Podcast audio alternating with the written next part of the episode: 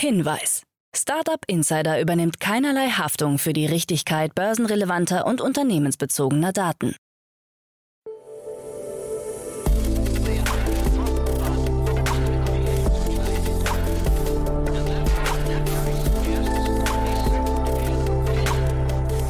Startup Insider Daily. Morgen Update. Einen wunderschönen guten Morgen und herzlich willkommen zu Startup Insider Daily. Mein Name ist Jan Thomas. Heute ist Mittwoch, der 15. Dezember. Ja, und das hier sind heute unsere Themen. 2021 war ein Rekordjahr für Börsengänger. Der Technologiekonzern Oppo hat seine smarte AR-Brille vorgestellt. Das Fahrerkollektiv startet eine Lieferdienstalternative zu Gorillas und Volt.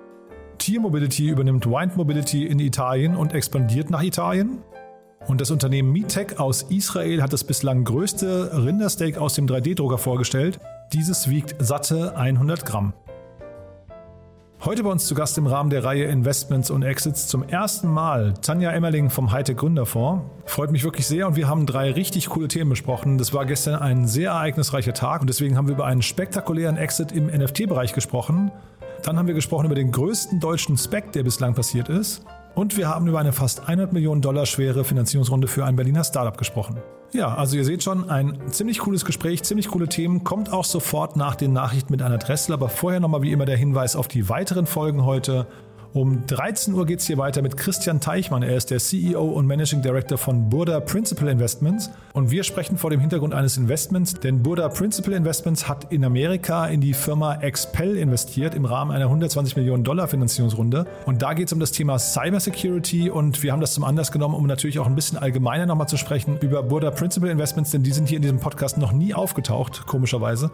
Und wir haben am Rande auch noch ein bisschen über Krypto gesprochen. Also ich glaube, ein ziemlich cooles Thema, ein ziemlich cooles Gespräch. Das kommt, wie gesagt, um 13 Uhr.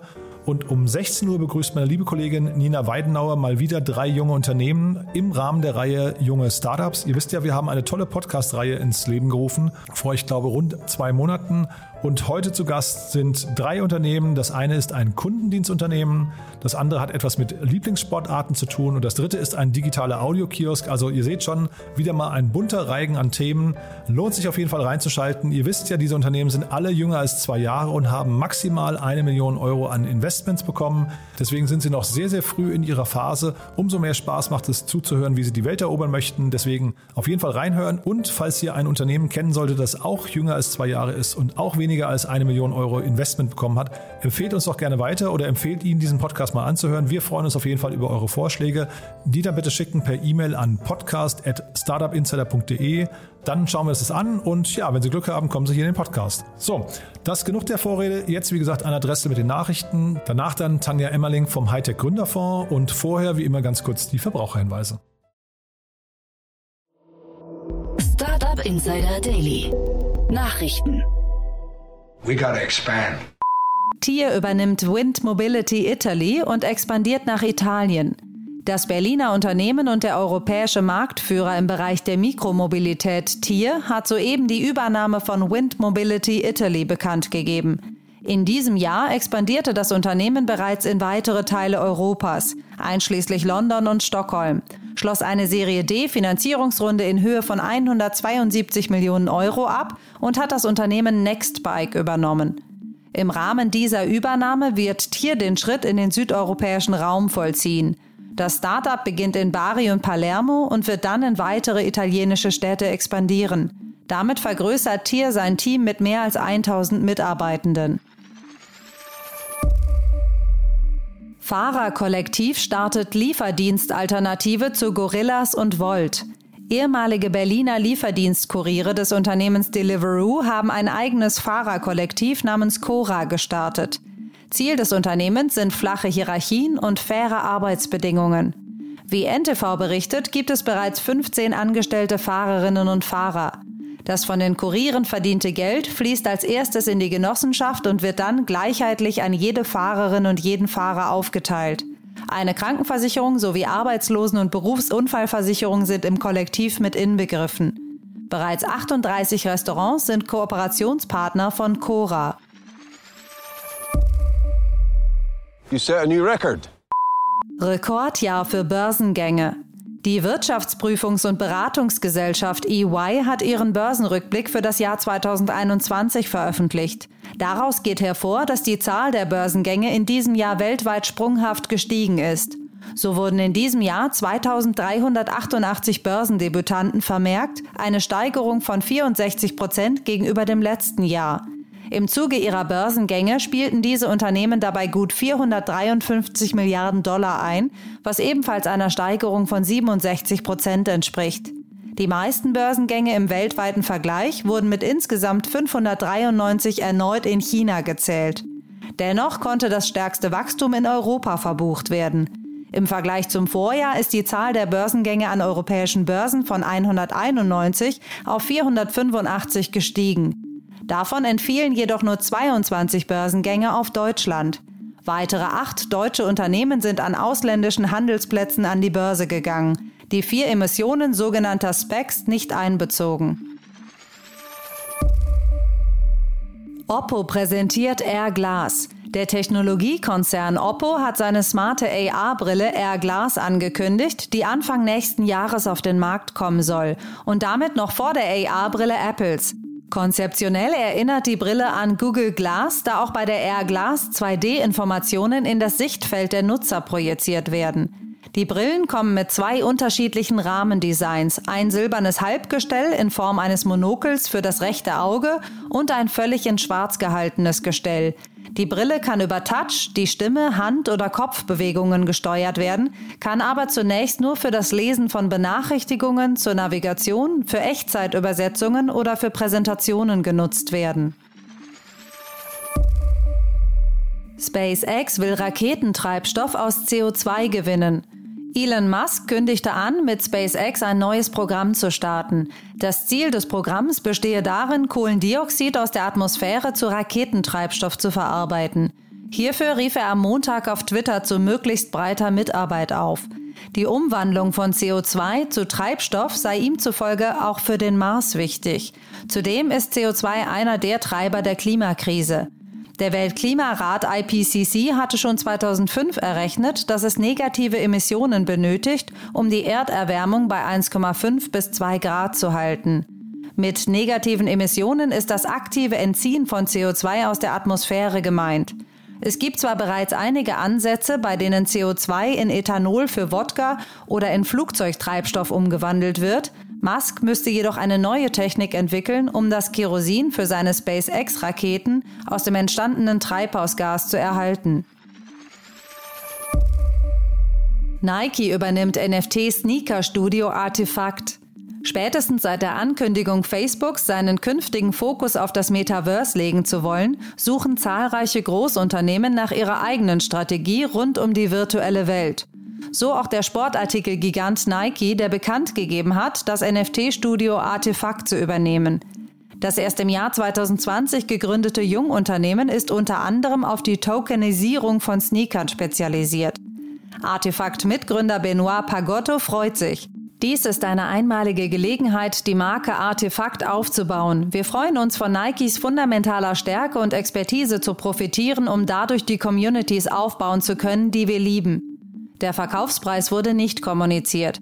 Allerdings ist bekannt, dass Artefakt erst im Mai eine 8 Millionen Dollar Seed-Runde unter der Leitung von Andresen Horowitz abgeschlossen hatte, bei der das Unternehmen auf 33,3 Millionen Dollar bewertet wurde. Das größte Rindersteak aus dem 3D-Drucker wiegt 100 Gramm. Ein israelisches Labor hat das bisher größte gedruckte Steak aus gezüchteten Zellen vorgestellt.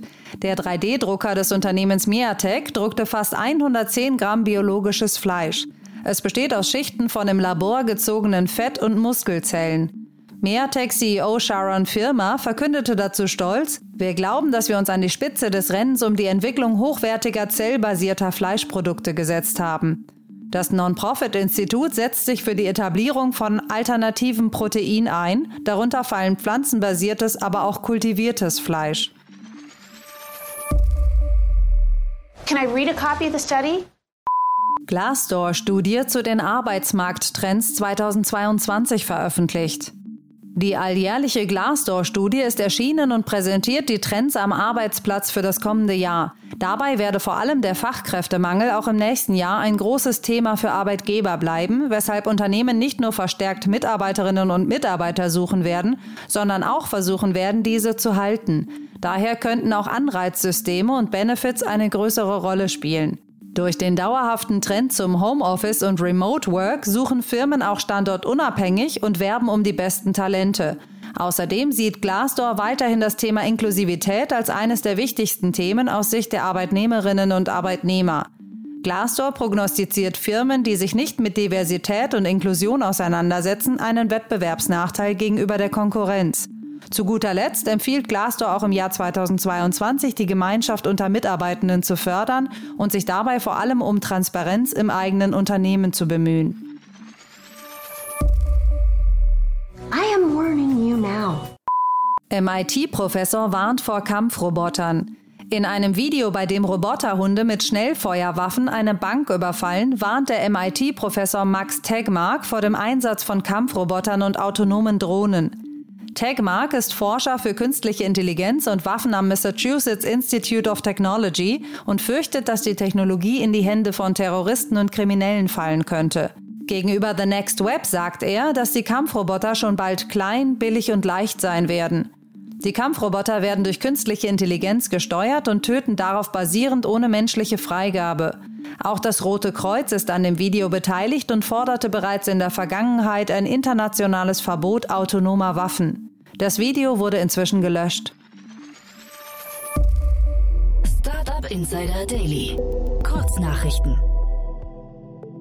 Nun hat auch Intel erstmals Stellung zum Thema Metaverse bezogen. Bei seiner Ankündigung im Rahmen der Realtime Conference erklärte der Chip-Hersteller, dass das Metaverse ein immersives Internet werde, bei dem drei Merkmale ausschlaggebend sein werden. Es wird allgegenwärtig, anhaltend und offen für jeden sein. Zugleich werde es sich nicht um ein einzelnes Metaverse handeln, sondern eher eine Reihe an Metaversen, die möglicherweise miteinander vernetzt sein werden.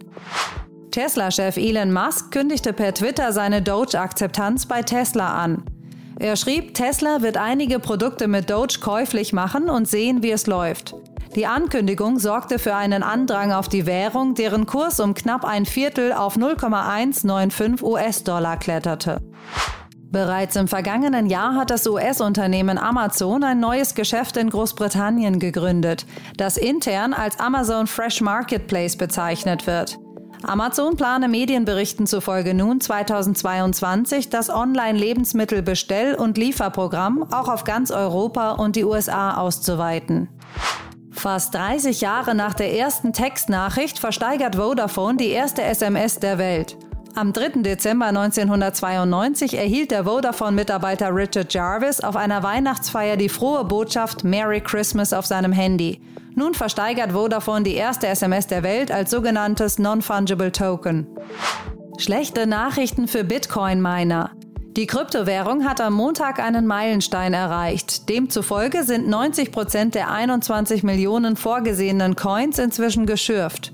Das Mining der verbleibenden rund 2,1 Millionen Bitcoin wird laut Berechnungen noch 120 Jahre dauern. Und das waren die Startup Insider Daily Nachrichten von Mittwoch, dem 15. Dezember. Jetzt geht es weiter im Programm mit Investments und Exits.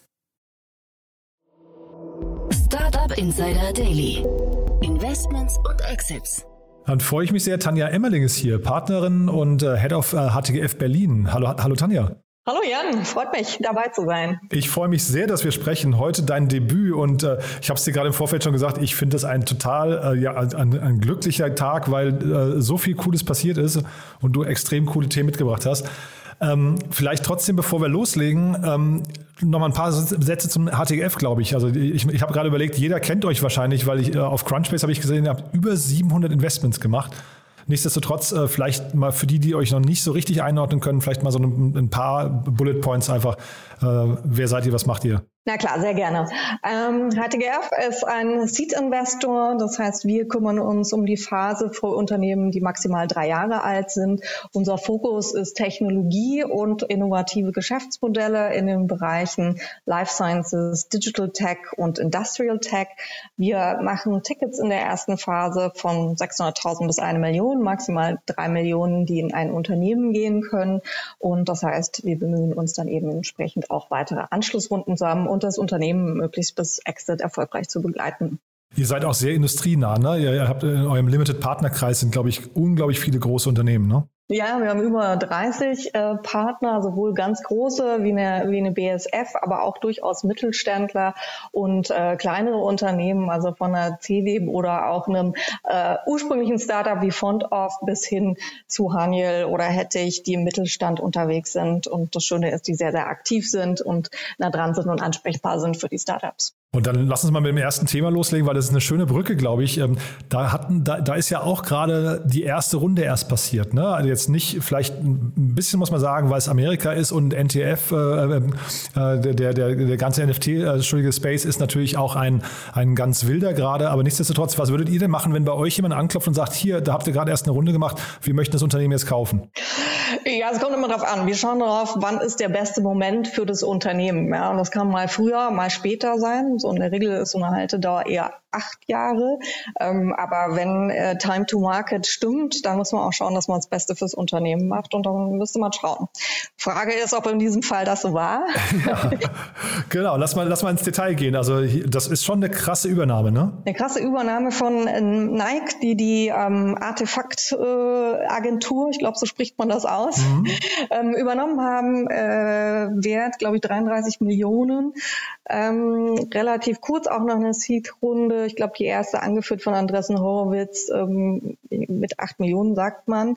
Und eben übernommen hat Nike, um in dieses NFT-Metaverse einzusteigen und sich sozusagen mit der entsprechenden Agentur, die ja schon seit einiger Zeit von sich äh, ja, hören lässt, indem sie eben sehr, sehr schlaue Partnerschaften mit, ähm, mit interessanten Künstlern gemacht hat ähm, und damit den, das Time to Market vielleicht für sich Nike genutzt hat, um ähm, da einzusteigen und sich mit der Agentur nochmal die Marke auszubauen. Ja, genau. Und da, da steckt jetzt halt so viel drin, finde ich. Also diese 33 Millionen, wenn ich es richtig verstanden habe, das war die Bewertung von der letzten Runde, ne? Weil ich glaube, die, die Terms von dem Deal haben sie nicht verkündet, ne? Die haben sie, genau, die haben sie nicht, die haben sie nicht äh, preisgegeben bisher. Und in so einem heißen Space, bei so einem heißen Thema gerade, also Nike ist ja, liefert sich einen Wettbewerb mit Adidas äh, um diesen NFT-Bereich und äh, Metaverse ist irgendwie seit jetzt seit zwei, drei Monaten irgendwie in aller Munde.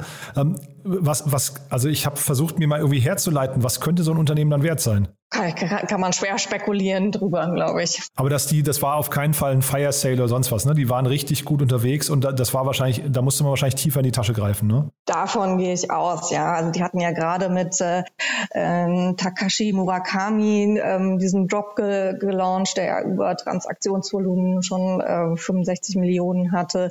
Ähm, sie waren mit dem mit dem äh, Sport, so dem Teenager-Künstler unterwegs gewesen, der auch einen irren Umsatz gemacht gemacht hat, mehrere Artikel verkauft hat. Also sie waren schon auch gut unterwegs und ähm, äh, ich, ich, glaube, eine geeignete Markenverbindung war und auch ähm, Nike da das genötige Geld mitbringt, um dort einzusteigen und sich das hochzurollen. Ja. Habt ihr denn für euch schon eine These zum Metaverse irgendwie aufgebaut? Also äh, ich meine, wie gesagt, das ist jetzt so ein Hype-Thema gerade, aber äh, eine der wichtigsten Sachen in der Startup-Welt ist ja das Timing. Und ist da jetzt schon das Timing so, dass man da wirklich mit, mit, großen, mit großen Schecks wedeln sollte? Also ich glaube, es ist jetzt gerade erst in der Startphase. Allein äh, eher der NFT-Markt, ja, äh, glaube ich, spült sich gerade extrem hoch und geht so ein bisschen noch an den an den europäischen Investoren vorbei. Ich hatte neulich in einem NFT-Marktbericht gesehen, dass inzwischen dort die Transaktionsvolumen schon über eine Milliarde pro Monat liegen. Ähm, da, da, da sind noch nicht so richtig die europäischen Investoren mit dabei. Ich glaube, da können wir weiter loslösen und das ist ja sozusagen der erste Schritt, um diese ganzen digitalen Assets in Metaverse zu, äh, Metaverse zu bekommen. Und ähm, da wird noch ganz viel mehr passieren. Also ich komme ja, ja ganz, ganz stark an diese fusionierte Welt zwischen der, ähm, äh, zwischen der äh, ja, virtuellen und der realen, dass sich das immer weiter so verschmilzt und man da noch sehr viel Marktpotenzial rausholen soll. Also ich glaube, es ist, es ist der Anfang, da wird noch mehr kommen. Ähm, und wenn du sagst, die Investoren sind noch nicht so weit, das klingt aber so, als gäbe es zumindest eine Reihe an Startups, die sich damit beschäftigen. Ja, wir haben ja durchaus äh, auch Startups im NFT-Bereich bei uns im Portfolio, die Tangany beispielsweise oder die Venley aus Belgien, ähm, die entsprechend äh, praktisch digitale Assets ermöglichen über ähm, eben Blockchain-agnostische Wallets, die eben dann eben Assets ähm, im Bereich von Gaming zum Beispiel bereitstellen oder Tangany, die im Bereich von Wirtschaftsgütern ähm, auch digitalisieren können. Also das, das, das geht los und ich glaube, ähm, da, das much more to come. ja, und vielleicht können wir damit mal die Brücke zum nächsten Thema, was ja auch ein sehr beachtliches Thema ist. Ähm, tatsächlich ein Berliner Thema sogar, das war mir gar nicht bewusst, aber wenn wir nochmal hier äh, Nike und ähm, äh, Artefakt, äh, also Artefakt hat irgendwie 600 Paar NFT-Sneaker verkauft, wenn ich es richtig verstanden habe, für 3,1 Millionen. Und Jetzt kommen wir jetzt quasi zu dem, dem Gegenentwurf, nämlich den physischen ähm, Sneakergütern und der, den physischen äh, Sportbrands. Äh, da, also ich finde das erstmal beachtlich, wenn man irgendwie sowas digital einfach duplizieren kann. Da, da, da entstehen ja keinerlei Kosten. Jetzt haben wir hier quasi das Gegenteil. Hab mir mal die Videos angeguckt. Äh, der größte deutsche Spec, aber der hat eine riesen Logistik hinten dran. Ne? Genau, äh, Signa Sport United, ähm, vielleicht bekannt durch den äh, Hauptinvestor ähm, René Benko, der ähm, österreichische Immobilienmogul, der auch unter Galeria Kaufhof steht, die ähm, äh, jetzt praktisch den, den Börsengang über den SPEC realisiert haben. Äh, ich glaube 3,2 Milliarden äh, ist der Wert. Ähm, mit Investoren Softbank ist mit rein, aber auch äh, die Staatsinvestoren aus Abu Dhabi und Saudi-Arabien. Also ganz ganz spannende Mischung. Und ähm, ich glaube, da wenn wir da wieder bei Time to Market sind, dann ist es glaube ich der Punkt, dass sie wahnsinnig von der Pandemie profitiert haben. Also a der E-Commerce ganz extrem nach oben gegangen sind. Sie sind ja ein reiner Online-Sportartikelhändler und dazu eben auch noch die Outdoor-Sportarten. Sie sind ja vorreitend in dem Bereich von Fahrrädern, Tennis, ähm, äh, Outdoor-Tätigkeiten damit reingespielt haben und das natürlich ähm, da genau Time to Market ist, da, da entsprechend die Investitionen mitzunehmen und nochmal in den Markt-Rollout zu gehen. Ich glaube, in Amerika sind die ja aktuell noch nicht so groß, ich glaube so neun Prozent oder so am Marktanteil, aber können eben mit den Investitionen dann nochmal deutlich ähm, auslegen. Und ich glaube, die Story ist ja so ein bisschen eben, dass man versucht, maximal große Synergien auch zu schaffen ne, zwischen den einzelnen Bereichen. Also die, diese ganzen äh, Sportbereiche, die du gerade ange angesprochen hast, da stecken halt eine ganze Menge an Brands dahinter. Und ich glaube, sie haben ja auch eine ganze Reihe an Startups schon mal irgendwie, ähm, äh, weiß nicht, integriert im Lauf der Vergangenheit. Also wahrscheinlich schon eine ganz spannende Strategie, ne?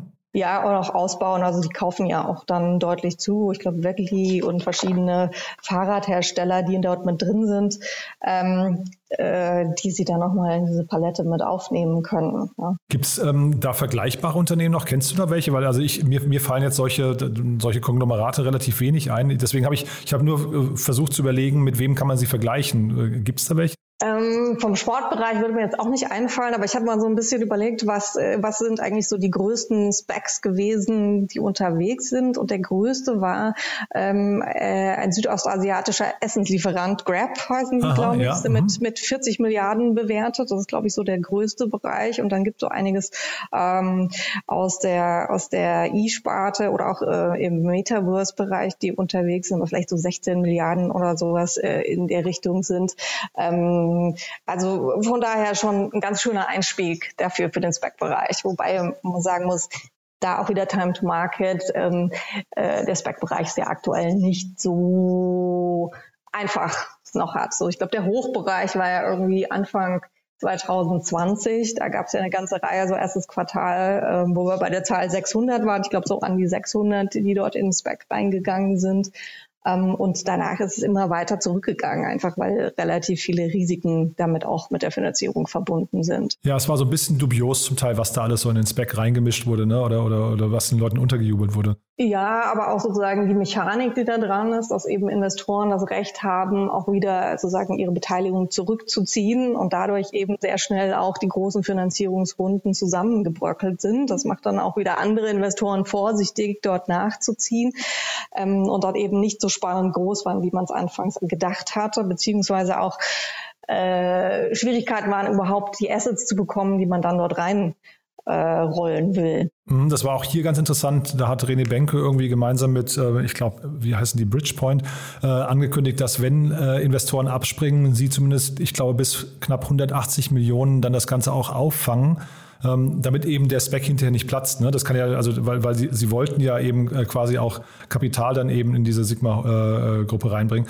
Also scheinbar muss man da auch jetzt mittlerweile mit anderen, mit anderen, ähm, äh, weiß nicht, strategischen Elementen sogar arbeiten, damit so ein Spec hinterher funktionieren kann. Ne? Genau, also es war so, glaube ich, so eine Message da rein, nochmal so eine Absicherung zu geben an die Investoren, auch wenn sich welche zurückziehen, dass man dann eben bereit ist, selber nachzuschießen, um einfach das nochmal äh, abzusichern. Ich habe es jetzt nicht mehr ganz vor Augen, ähm, äh, die, die Zahlen, da werde ich wahrscheinlich was Falsches sagen, aber BuzzFeed zum Beispiel hatte ja gerade diesen katastrophalen Spec, wo ja, äh, glaube ich, 90 Prozent oder so, oder 85 Prozent der, der Anteilseigner dann äh, ihre, ihr Kapital, ihre Zusage abgezogen haben und dann, glaube ich, hinterher nur 16 Millionen Dollar ähm, statt der ursprünglich 200 anvisierten äh, ins Unternehmen reingeflossen sind. Und das ist natürlich eine Katastrophe. Ne? Das, ähm, das, das darf einem halt nicht passieren. Ich glaube, deswegen muss man vorher so ein bisschen Confidence eben aus, äh, ausstrahlen. Ne? Genau. Und also ich glaube, dass es äh, passiert des Öfteren, dass es durchaus auf 20 Prozent zurückschrumpft, die Investitionssumme. Ja, ja der, der, der Spec ist natürlich für die, für die äh, Leute, die das zeichnen, erstmal, äh, der, der Pip Klöckner hat mal im Doppelgänger-Podcast gesagt, ist eine gute Methode, um Geld zu parken, weil du halt keine Negativzinsen hast. Ne? Und dann kannst du einfach warten gucken, ob es sich lohnt, hinterher mitzumachen. Wenn nicht, lässt du dir deine 10 Dollar wieder zurückzahlen. Ne? Ja, ich glaube, aber das ist so das Problem, dass daran zu viel Missbrauch gerade so über Private Equity äh, passiert ist, die dann das wirklich als Zwischenparken sozusagen als äh, günstiges ähm, Zwischenhalten von Geld benutzt haben, aber gar kein Interesse an dem eigentlichen Spec hatten und dann das Geld wieder rausgezogen haben. Und das hat natürlich auch viel äh, negative Stimmung in diese in dieses Modell gebracht. War denn eigentlich von den Unternehmen, die ihr ähm, äh, im Portfolio habt, ist davon eins schon per Spec an die Börse gegangen? Nein, nein. Nee, aber ich glaube, Spec an sich ist, äh, glaube ich, eine sehr legitime Finanzierungsform, hat sich jetzt einfach etabliert. Jetzt hat es vielleicht noch ein paar Kinderkrankheiten gehabt, aber jetzt sieht man ja heute eigentlich, dass sowas auch sehr erfolgreich sein kann. Ne? Genau, und also, also durchaus, glaube ich, auch eher in den Bereichen von Pharma oder sowas üblicher, wo große Konglomerate geschaffen werden müssen. Ähm, da kommt das schon eher vor, vielleicht eher gerade für diese digitalen Modelle noch was neuerer Schritt war. Und dann hast du noch, weil wir gerade in Berlin sind, ein drittes Thema mitgebracht. Äh, das finde ich ja auch schon wieder so ein Thema. Allein dazu könnten wir jetzt eine halbe Stunde sprechen, glaube ich. Wirklich ein extrem, ja, ich, ich glaube fast so ein Gamechanger, ne? Ähm, Way, genau, die 95 Millionen US-Dollar eingesammelt haben, Series B von äh, vielen namhaften Investoren und freut mich natürlich immer für Berlin, weil ich ja ganz stark Berlin vertrete, wenn dort große Kapitalrunden nach vorne kommen. Die machen ähm, äh, praktisch äh, nicht autonomes Fahren, sondern eben über äh, telegesteuertes Fahren ähm, und wollen da entsprechend auch eine Flotte nächstes, nächstes Jahr in Hamburg ausbauen.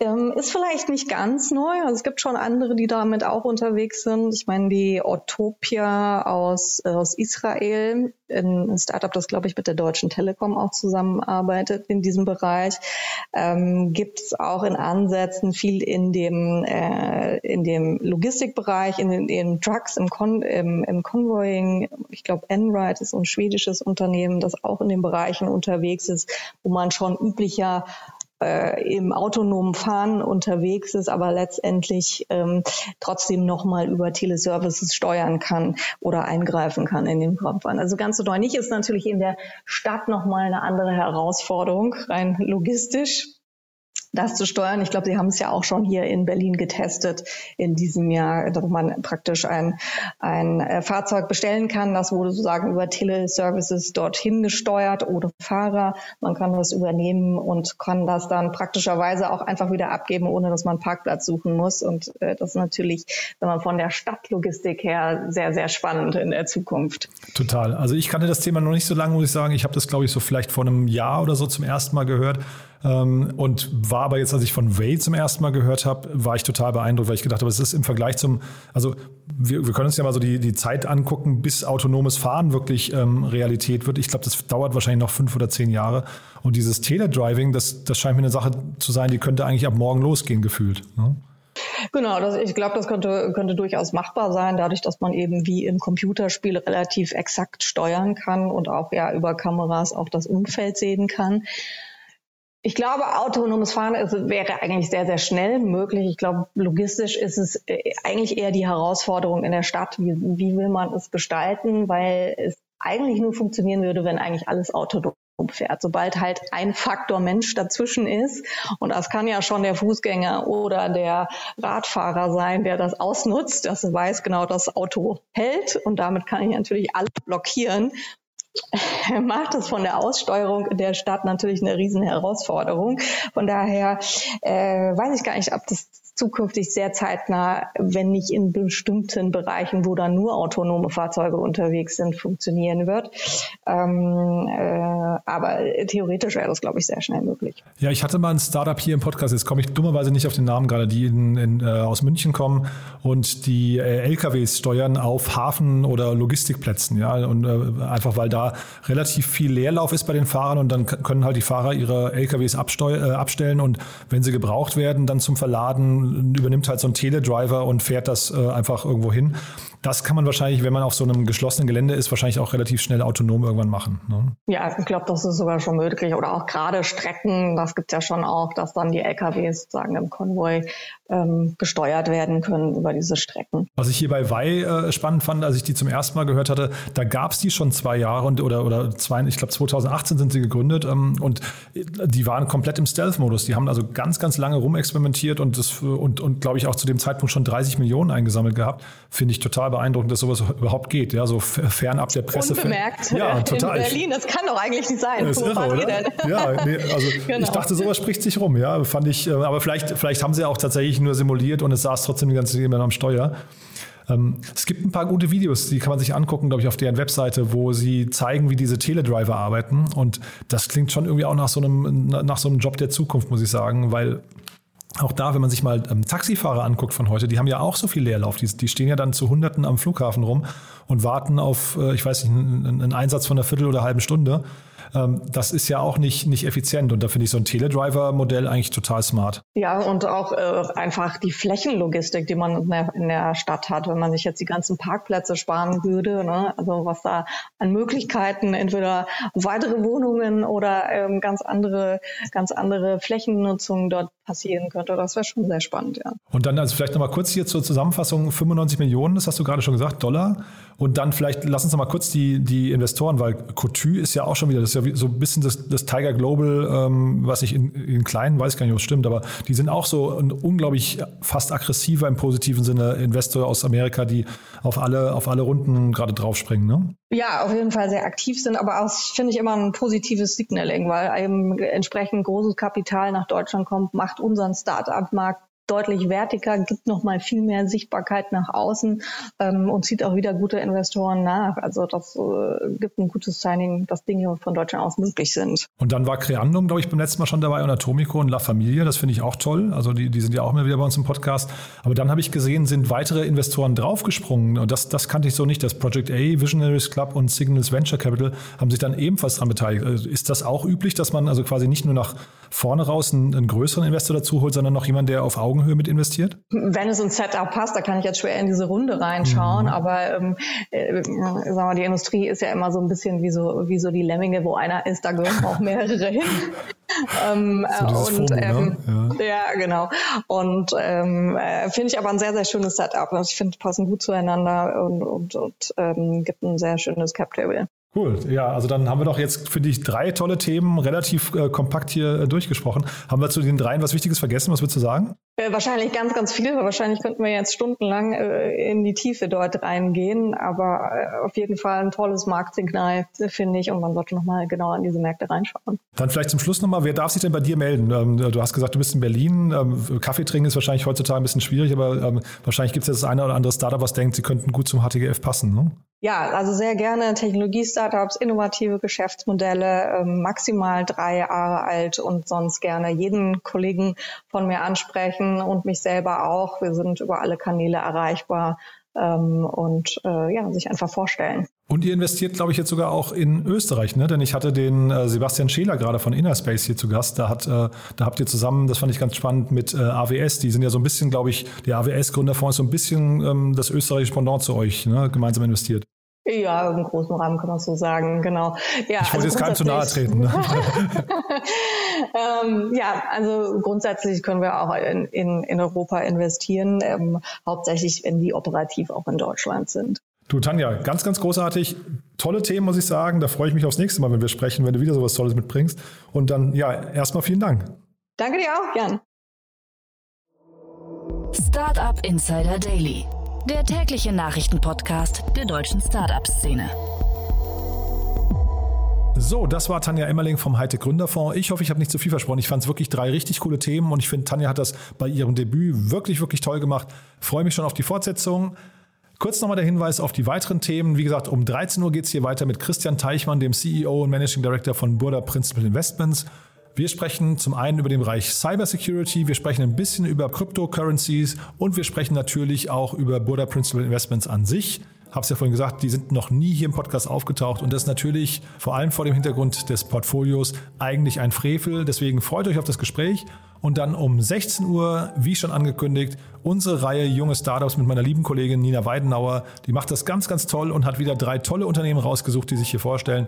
Eins aus dem Bereich Kundendienst, eins aus dem Bereich Lieblingssportarten und eins, wie gesagt, ein digitaler Audiokiosk also ihr seht schon drei tolle Themen von Unternehmen, die maximal zwei Jahre alt sind und maximal eine Million Euro an Investment bekommen haben. So, also in diesem Sinne euch erstmal einen schönen Tag und hoffentlich bis nachher. Ciao, ciao.